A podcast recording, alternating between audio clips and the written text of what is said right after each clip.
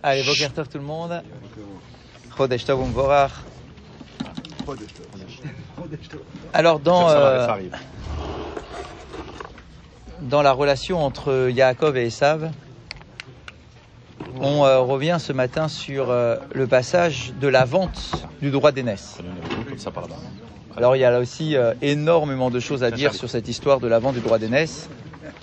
Mais là, pour ce matin, on nous rappelle juste qu'un beau jour, Esav Razar Minasadeh, qu'un jour, Esav rentre du champ alors qu'il était affamé.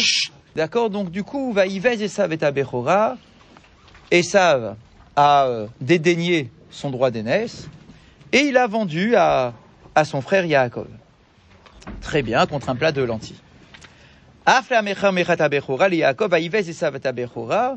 Et donc, cette phrase-là de Esav qui dédaigne son droit d'aînesse, cette phrase a été prononcée par Esav après la vente. Une fois qu'il a déjà mangé. Ça, ça veut dire que même lorsque, vous savez, des fois, tu vends quelque chose mais tu le regrettes. Razak. Des fois, tu le regrettes. Tu regrettes d'avoir fait quelque chose, tu regrettes, tu regrettes d'avoir vendu. Mais là, ici, comme tu étais tenu parce que tu étais mort de faim, alors on aurait pu se dire, bon, tant qu'il est mort de faim, il dit, allez, je veux me débarrasser du droit d'aînesse, il faut que je mange, il faut que je mange. Mais une fois, mais une fois que tu manges, tu peux, et que tu réfléchis maintenant tranquillement le ventre plein, tu peux dire ah purée je me suis fait avoir j'aurais pas dû vendre mon droit d'aînesse. Je l'ai vendu parce que j'étais mort de faim. Mais maintenant que j'ai plus faim bah maintenant je prends conscience que j'aurais jamais dû le vendre etc mais là ici qu'est-ce qu'on nous dit? C'est que ici il a il s'est pas rétracté en fait et savent à aucun moment il a regretté. À aucun moment il s'est dit ah tu vois ah, j'aurais pas dû dommage si j'avais tenu un peu plus. À aucun moment. Pour lui, va y et ça va et ça va dédaigner son droit d'aînesse, même lorsque il était mieux euh, physiquement. À aucun moment il s'est dit ah je me suis fait avoir, dommage, j'aurais dû garder mon droit d'aînesse, etc. Ça veut dire qu'en pleine conscience, il s'est débarrassé de son droit d'aînesse, en pleine conscience. Maintenant, alors il y a plein de choses à dire là-dessus, plein.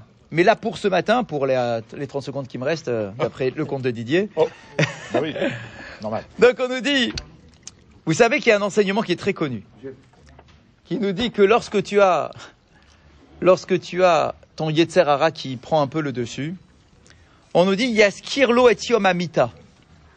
Si tu veux battre ton Yetzerara, rappelle-toi du jour de ta mort.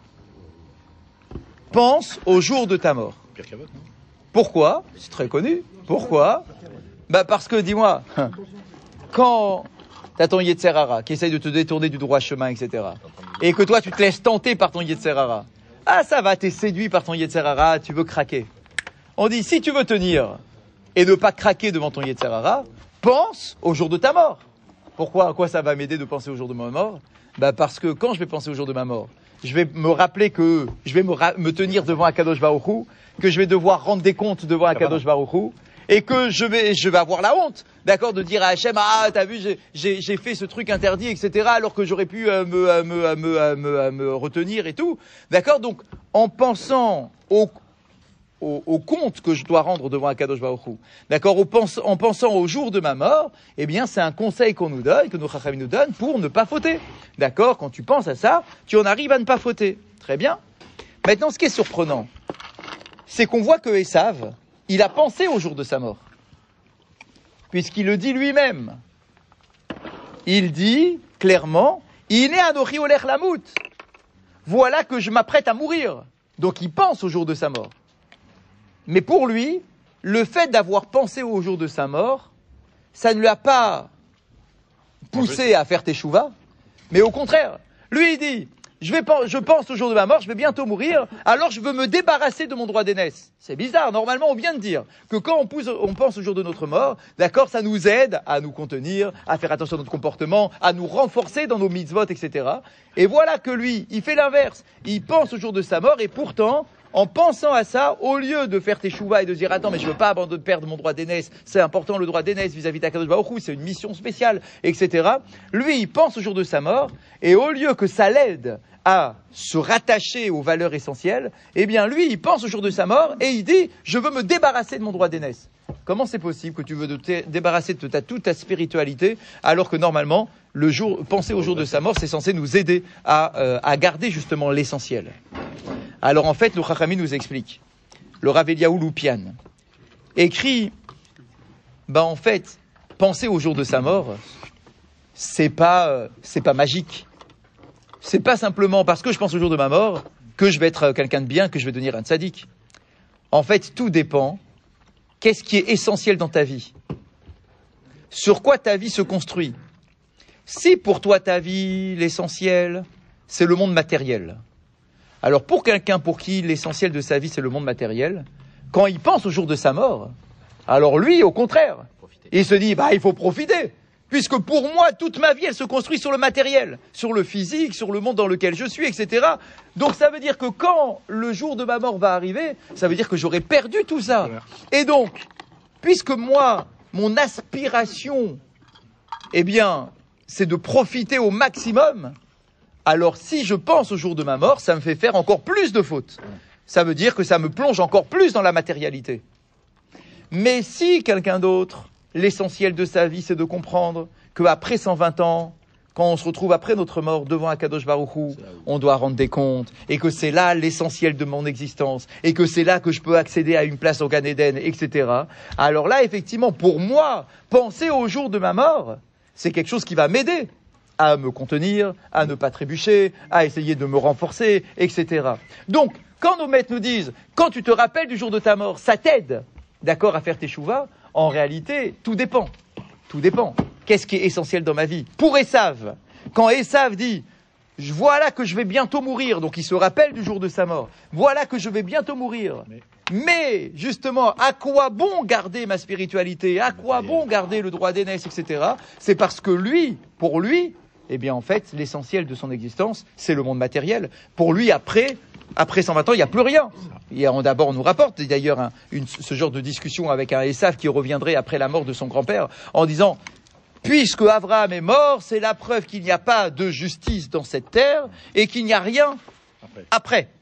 Donc on voit bien que Esav, il est vraiment dans cette dimension-là. Donc pour lui, qui considère qu'il n'y a rien après, alors penser au jour de sa mort, effectivement, ça ne va pas l'aider à quoi que ce soit. Au contraire, ça va le plonger encore plus dans le monde matériel. Mais pour nous, pour un Yaakov, pour nous, d'accord, quand on nous dit pense au jour de ta mort, c'est parce qu'on nous parle, on parle ici à un public qui est averti, à un public qui sait ce que représente la mort, qui sait que pour nous c'est un passage qui est douloureux mais très important parce qu'on va se retrouver dans quelque chose de plus grand euh, après. Donc effectivement, penser au jour de sa mort, ça peut nous aider. Si l'essentiel de ma vie, elle est effectivement bien construite et que je sais qu'est-ce vers quoi je tends, alors que si l'essentiel de ta vie, c'est que de la matérialité, alors penser au jour de ta mort, au contraire, ça va pas t'aider à faire tes chouvas, mais au contraire, comme Esav, d'accord, ça va vouloir te débarrasser de toutes tes obligations euh, religieuses et plonger encore plus dans la matérialité.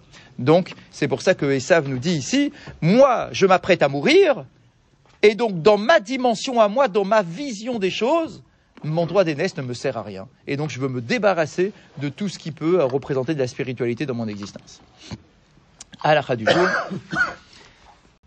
on est toujours sur cette euh, distinction sur la bracha de Mézonot et de euh, Motzi, mais finalement, on est bien d'accord que ce qui fait cette bracha de Mézonot ou de Motzi, eh bien finalement, c'est la, c'est la céréale. C'est elle qui compte en réalité. D'accord? C'est la base de la pâte. Cette farine, la farine que j'emploie, qui, elle, me permet de faire soit un mésonote, soit un motzi. D'accord Mais on, on, est bien d'accord qu'on parle à la base d'une céréale d'accord, du blé, par exemple. Et on nous dit comme ça. Chameshet midedagan, les cinq céréales. Donc les cinq céréales, c'est le blé, l'orge, le seigle, l'épeautre et l'avoine. Ce sont les cinq céréales qui font les matzot. Ce sont les cinq céréales qui font du hametz. D'accord Ce sont ces cinq céréales-là qui nous permettent d'avoir soit du mésonote, soit du, euh, du motzi. Quand je pétris ces céréales et que je mélange avec de l'eau et que j'en fais un pain, alors là, c'est un motzi avec un birkat Amazon.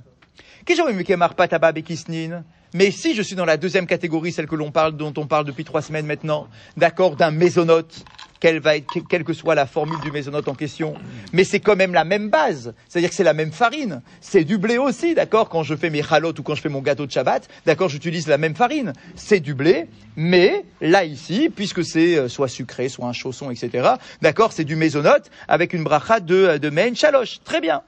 Maintenant, la question, pour terminer, on nous dit, et celui qui mange cette fameuse, ce fameux grain de blé, mais il le mange directement, sans passer par l'étape farine, pétrissage d'une pâte, mais je, je le prends pour grignoter. D'accord? Kelouyim, c'est juste passer au four, mais tel quel. Keshorel gariné à Kemotchehem, lorsque je mange un grain de blé ou un grain de ces cinq céréales, tel qu'il est, Beloterina ou Blobichoul, ça n'a pas été pétri, euh, euh, euh, moulu, d'accord C'est pas, pas, c'est pas transformé en farine, ça n'a pas été cuit, mais juste comme ça grillé dans un four, Mevarech Alehem, Boré Adama. Alors là, la bracha que je dois faire, c'est Boré Adama. D'accord, pourquoi c'est Adama bah Parce que c'est un grain de blé. Un grain de blé, ça pousse sur la terre. D'accord, donc c'est du Adama, c'est normal que ce soit du Adama. Donc en fait, ce grain de blé, vous vous rendez compte qu'il peut franchir différentes étapes. Plus je le détériore, apparemment, et plus sa bracha va être raffinée. Et c'est quand même assez intéressant. D'accord, exactement. Comme le vin, comme le raisin. D'accord, exactement. Le raisin, il est beau, il est magnifique, c'est un être. Voilà que je vais l'écraser, en faire sortir son jus. Donc il va se dégrader dans son apparence première, et malgré tout, sa bracha, elle va être upgradée. D'accord? Elle est plus belle que ce qu'elle était à l'origine. Eh bien, là, ici, c'est exactement pareil. Le grain de blé, quand je le prends comme ça, je le mange, c'est du Adama. D'accord? J'ai fait un truc grillé pour en grignoter euh, euh, à, entre midi et deux. D'accord? Ça, ça s'appelle du Adama. Mais quand je transforme ça en farine et que j'en fais une pâte, etc., alors là, effectivement, il va devenir nourrissant, beaucoup plus que si je le consomme en grain. D'accord? Et donc, du coup, il va être soit du mésonote, soit du, euh, du moti. Donc, on voit que finalement, le grain de blé, c'est celui qui peut le plus s'élever dans son, euh, dans sa transformation. Euh, c'est un produit qui est transformé, mais que là, d'un point de vue euh, positif, puisque il nourrit l'être humain, et c'est pour ça qu'il devient soit du mésonote, soit du, euh, du, du motzi lorsqu'on le consomme.